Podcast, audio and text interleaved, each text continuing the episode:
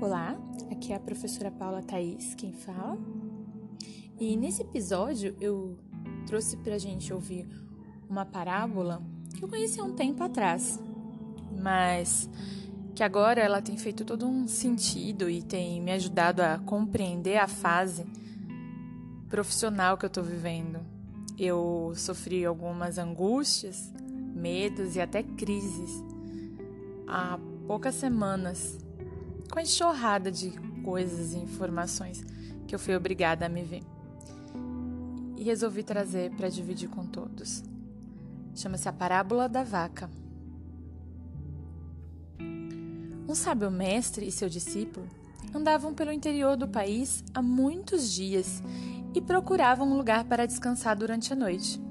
Avistaram então um casebre no alto de uma colina e resolveram pedir abrigo aquela noite. Ao chegarem ao casebre, foram recebidos pelo dono, um senhor maltrapilho e cansado.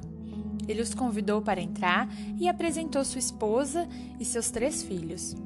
Durante o jantar, o discípulo percebeu que a comida era escassa e até mesmo para somente os quatro membros da família. Ficou penalizado com a situação. Olhando para aqueles rostos cansados e subnutridos, perguntou ao dono como eles se sustentavam.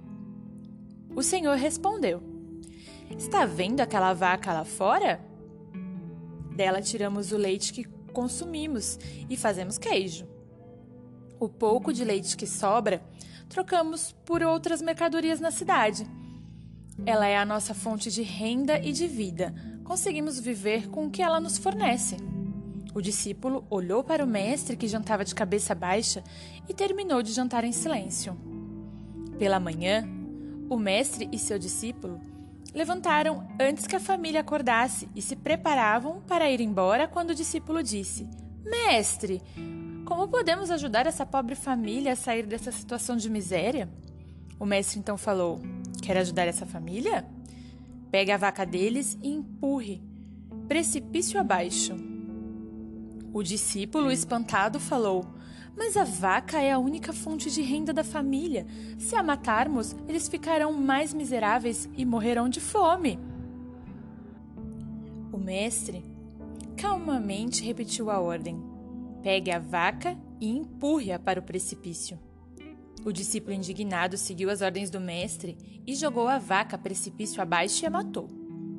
Passando algum tempo, o discípulo que ainda sentia remorso pelo que havia feito e decidiu abandonar seu mestre e visitar aquela família. Voltando à região, avistou de longe a colina onde ficava o casebre e olhou espantado para uma bela casa que havia em seu lugar. De certo, após a morte da vaca, ficaram tão pobres e desesperados que tiveram que vender a propriedade para alguém mais rico. Pensou o discípulo. Aproximou-se da casa e, entrando pelo portão, viu um criado e lhe perguntou: Você sabe para onde foi a família que vivia no casebre que havia aqui? Sim, claro. Eles ainda moram aqui. Estão ali nos jardins, disse o criado, apontando para a frente da casa. O discípulo caminhou na direção da casa e pôde ver um senhor altivo, brincando com três jovens bonitos e uma linda mulher. A família que estava ali não lembrava em nada os miseráveis que conhecera tempo atrás. Quando o Senhor avistou o discípulo, reconheceu de imediato e o convidou para entrar em sua casa. O discípulo quis saber como tudo havia mudado tanto desde a última vez que os viu. O Senhor então falou: Depois daquela noite que vocês estiveram aqui, nossa vaquinha caiu no precipício e morreu. Como não tínhamos mais nossa fonte de renda e sustento, fomos obrigados a procurar outras formas de sobreviver. Descobrimos muitas outras formas de ganhar dinheiro e desenvolvemos habilidade que nem sabíamos que éramos capazes de fazer. E continuou: Perder aquela vaquinha foi horrível, mas aprendemos a não sermos acomodados e conformados com a situação que estávamos. Às vezes, precisamos perder para ganhar mais adiante. Só então o discípulo entendeu a profundidade do que seu ex-mestre havia ordenado ele a fazer. Então, quando a enxurrada de informações que vieram naquele fatídico dia 7 do, 5, do mês 5 e os subsequentes dias de um curso tenebroso chamado Conexão Digital chegaram. Pensei como vou fazer. Fiquei desesperada. Era tanta informação que chegava que eu falava eu não vou conseguir.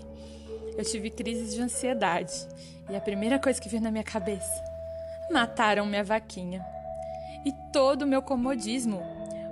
Aquele comodismo que eu dizia: um dia eu terei que fazer. Eu preciso sim rever meus instrumentos metodológicos, as minhas ferramentas procedimentais.